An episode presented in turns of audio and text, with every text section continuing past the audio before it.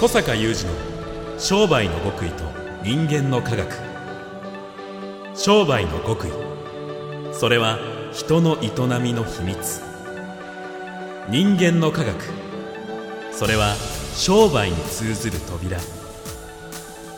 ここでは学術研究と現場実践を併せ持った小坂雄二独自の視点からあなたの仕事と人生に役立つ情報をお伝えします。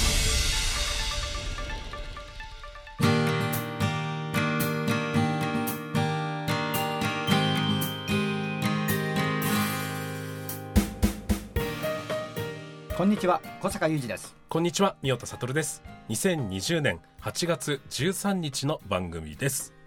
あの、前回の番組で、はい。小坂さんは、やはり昔映画を撮るのがすごく好きで、その映画ね映どうやって？画少年。うん、動画として、えー人に自分の、えー思いを届けようかなんてことを考えてたなんてお話をされていて、うん。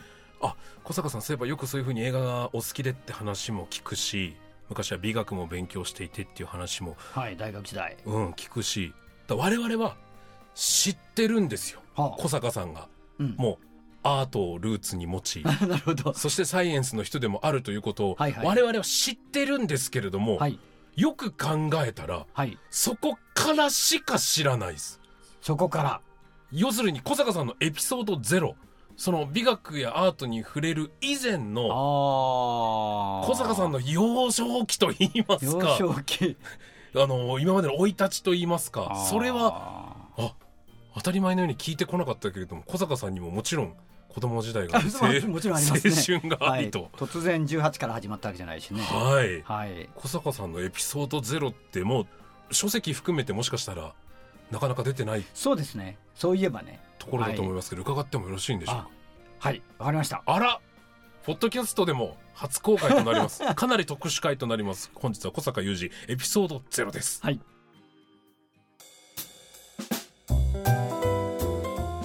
自分で投げかけておいてですね、うん。でもやっぱり今の小坂さんじゃない小坂さんと言いますか子供の頃とかなかなか想像ができないですね。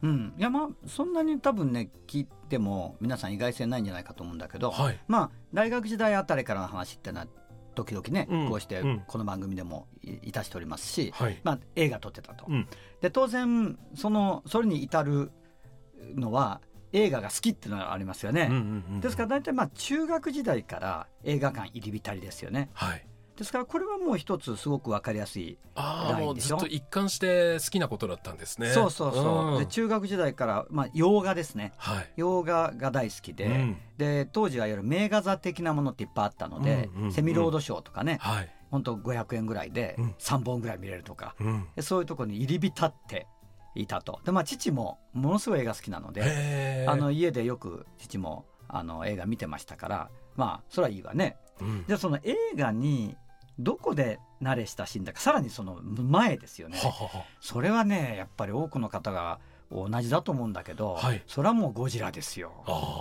ゴジラガメラですよね。なるほど。怪獣映画ですよね、うんうんうん。最初に衝撃を受けたのは。はい。怪獣映画がそういう意味では私のルーツの一つなので、うん。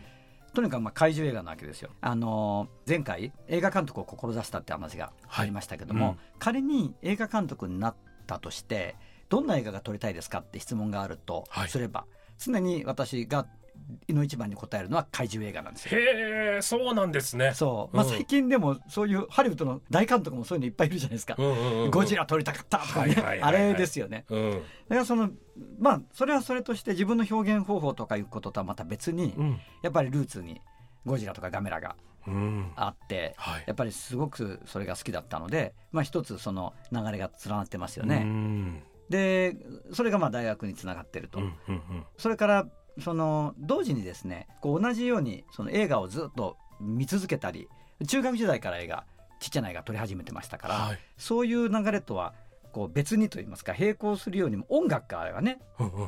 音楽はビートルズですよね、うん。私は衝撃を受けたのは。うんうん。でバンド組んで中学の時に。はい。で音楽やるでしょ。うん。それから漫画ですよね。うんだからエンタメばっかりやね。こうやって説明してると。今私衝撃を受けてるんですけれどもはい。小坂さん好きなもの子供の頃からずーっと変わってないんですね。そうなんだよね。だからなんか狭いですよね考えてみると、ね、いやいや狭いというかそのずっと解雇趣味的にあの昔のが好きなんじゃなくて全部のジャンルにおいて新しいものを掘るじゃないですか。はあはあはあはあ。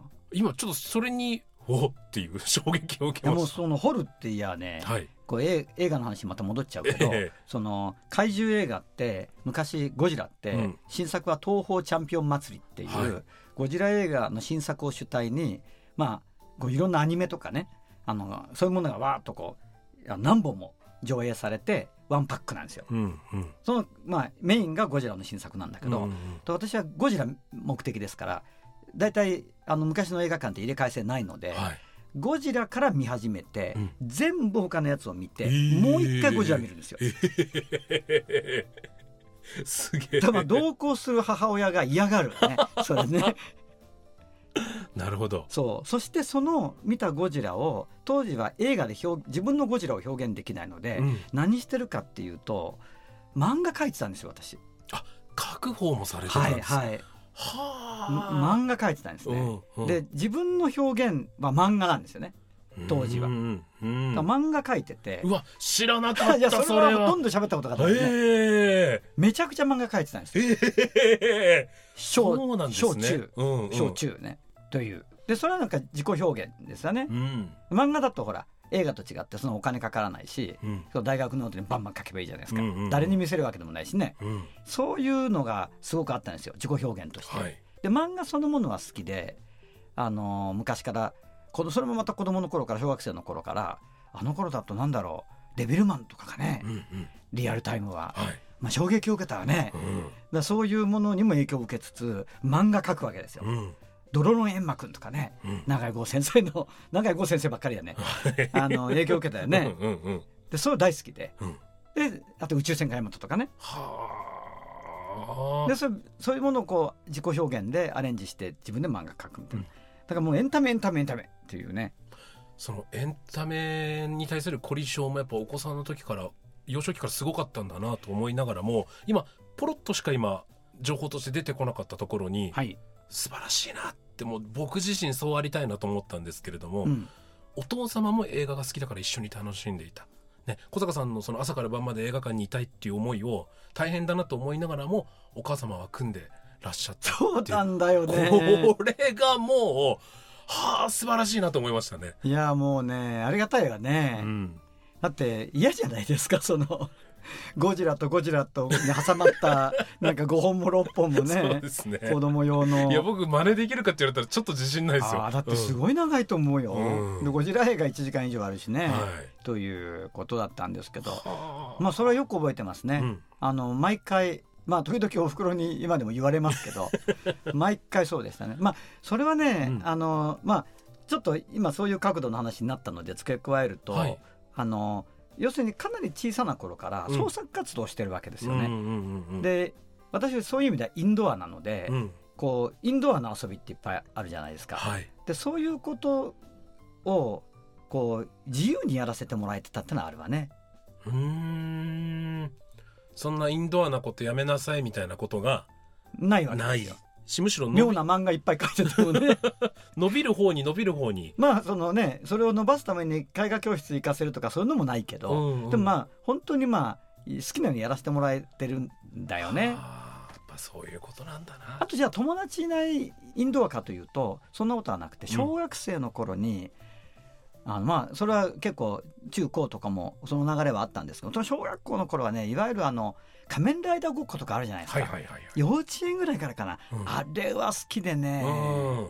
ああいうのでいっぱい周りの友達いて、はい。で周りの友達巻き込んで今日はこういうストーリーだってやってるのは私の役目なんですよああ、設定を決める。設定決めるんですよ 設定決めて今日は何々君は何々役だみたいな で今日の流れはこうだみたいなねなるほど。じゃあエンタメ表現もしたいしどっぷり浸かりたいっていう思いがありながらもすでに幼稚園の時からちょっとプロデュース側の目線にもそしてね自分もそこのそのごっこの世界には入りつつ、うんうんうん。そこではまた自己表現じゃないですかみんな。そうですね。ね。うん。あの別に誰が筋決めてるわけでもないんだけど、はい。あの楽しいじゃないですか。夕方までね、うん。みんなで裏山で仮面ライダーごっことかやって、うん。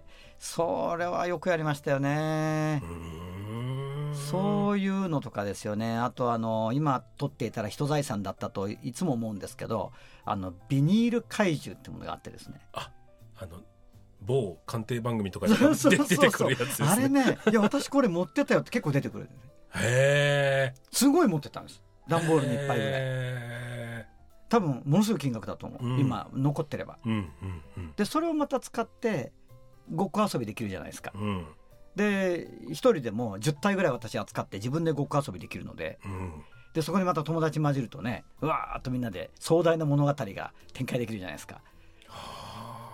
楽しいですよね。僕はその小坂さんの要領といいますかこう手からこぼれていっていないことがあそんなこと人間できるんだなっていう。それはどどういう？やっぱりどうしても大人になるにつれて、うん。昔好きだったとはいえ今でも好きなんですけれども触れなくなってしまったものとか見向きもしなくなったものってああると思うんですけど小坂さんはやっぱお仕事立場責任増える業業務いろんなことがある、まあ、どんどん年々増えてるわけじゃないですか、ーうんうん。増えてるにもかかわらず子供の頃に愛してたものもまだずっと抱きしめているそうですね。あのなんかそのまんまじゃないかもしれないけど、うんうん。いろんな形で入れ込まれてるんですね、うんうん。だから私はねその件に関してはやっぱりすごく思うところがあってやっぱり自分が子供の頃って意図も何にもないじゃないですか。こう理性的な意図ってないままにね、うん。あの例えば同じ年代でももうサッカーに惹かれてく子もいればはい。怪獣映画に惹かれてく子もいるわけでしょ、うん。その感性のルーツってあると思うんですよね。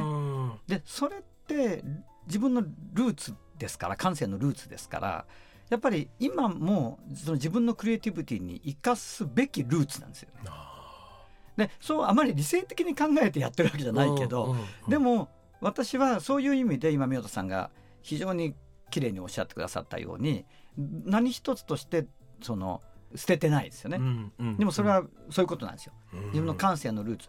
何の意図もその責務も何もないのにあれほど惹かれてうん。朝から晩までゴジラ見るみたいなね、うんうん。そういう朝から晩まで怪獣でごっこできるみたいな。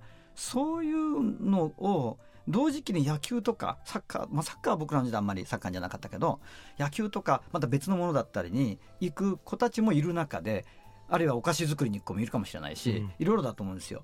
でこれは私が「天職の作法」という本に以前書いたそのフレームワークそのものなんですね。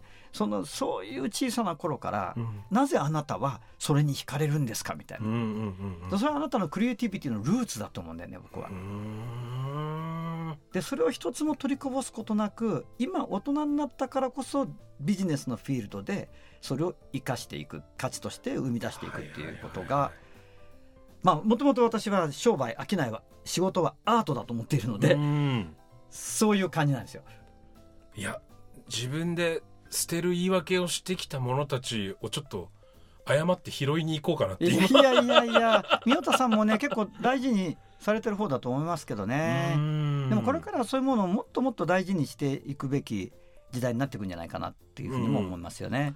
いやちょっとこれもう生々しく伝わるかわからないんですけど、うん、小坂さんがお子さんの頃には取り組んでいたというかそれだけ強く愛していたことの愛し方が実は皆さんこれ変わってないですからね、うん、うん、うん。小坂さんがすごいハイクオリティにバンドと一緒に歌ってるのも聞いたことありますし、ついつい今年になってからもね あの今年の初めにね、はい、あの漫画も僕としょっちゅう漫画の話あ最新のもの話してますしもう今日ここまで小坂さんオープンなんで言っちゃいますけれどももう出張だ公演だって忙しいその合間にみおちゃんちょっと「スター・ウォーズ」3回目見に行くんだけど行かないみたいな、ね6回目とか8回目とかありますし。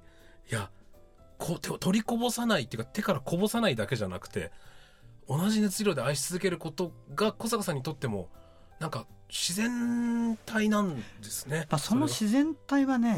こういう時代にあってうん。非常により重要なことではないかとうん。いうふうに思いますよね。自分のエネルギー源でもあるし、まあ、先ほど申し上げたことだけどその小さな頃から惹かれてるわけだからそれはもう自分というものの何かルーツだよねっていうふうに思うんだよね。という、まあ、それがその転職っていうものにつながることではないかというふうにまあ、思うところですね。はいはい。いやもちろんずっとウェブに残っていますけれど皆さん今回永久保存版ですね 急保存版。小坂さんのエピソードゼロでしたいやいやいや、ありがとうございすました。小坂雄二の商売の極意と人間の科学ここまでのお相手は？小坂雄二と。宮田悟でした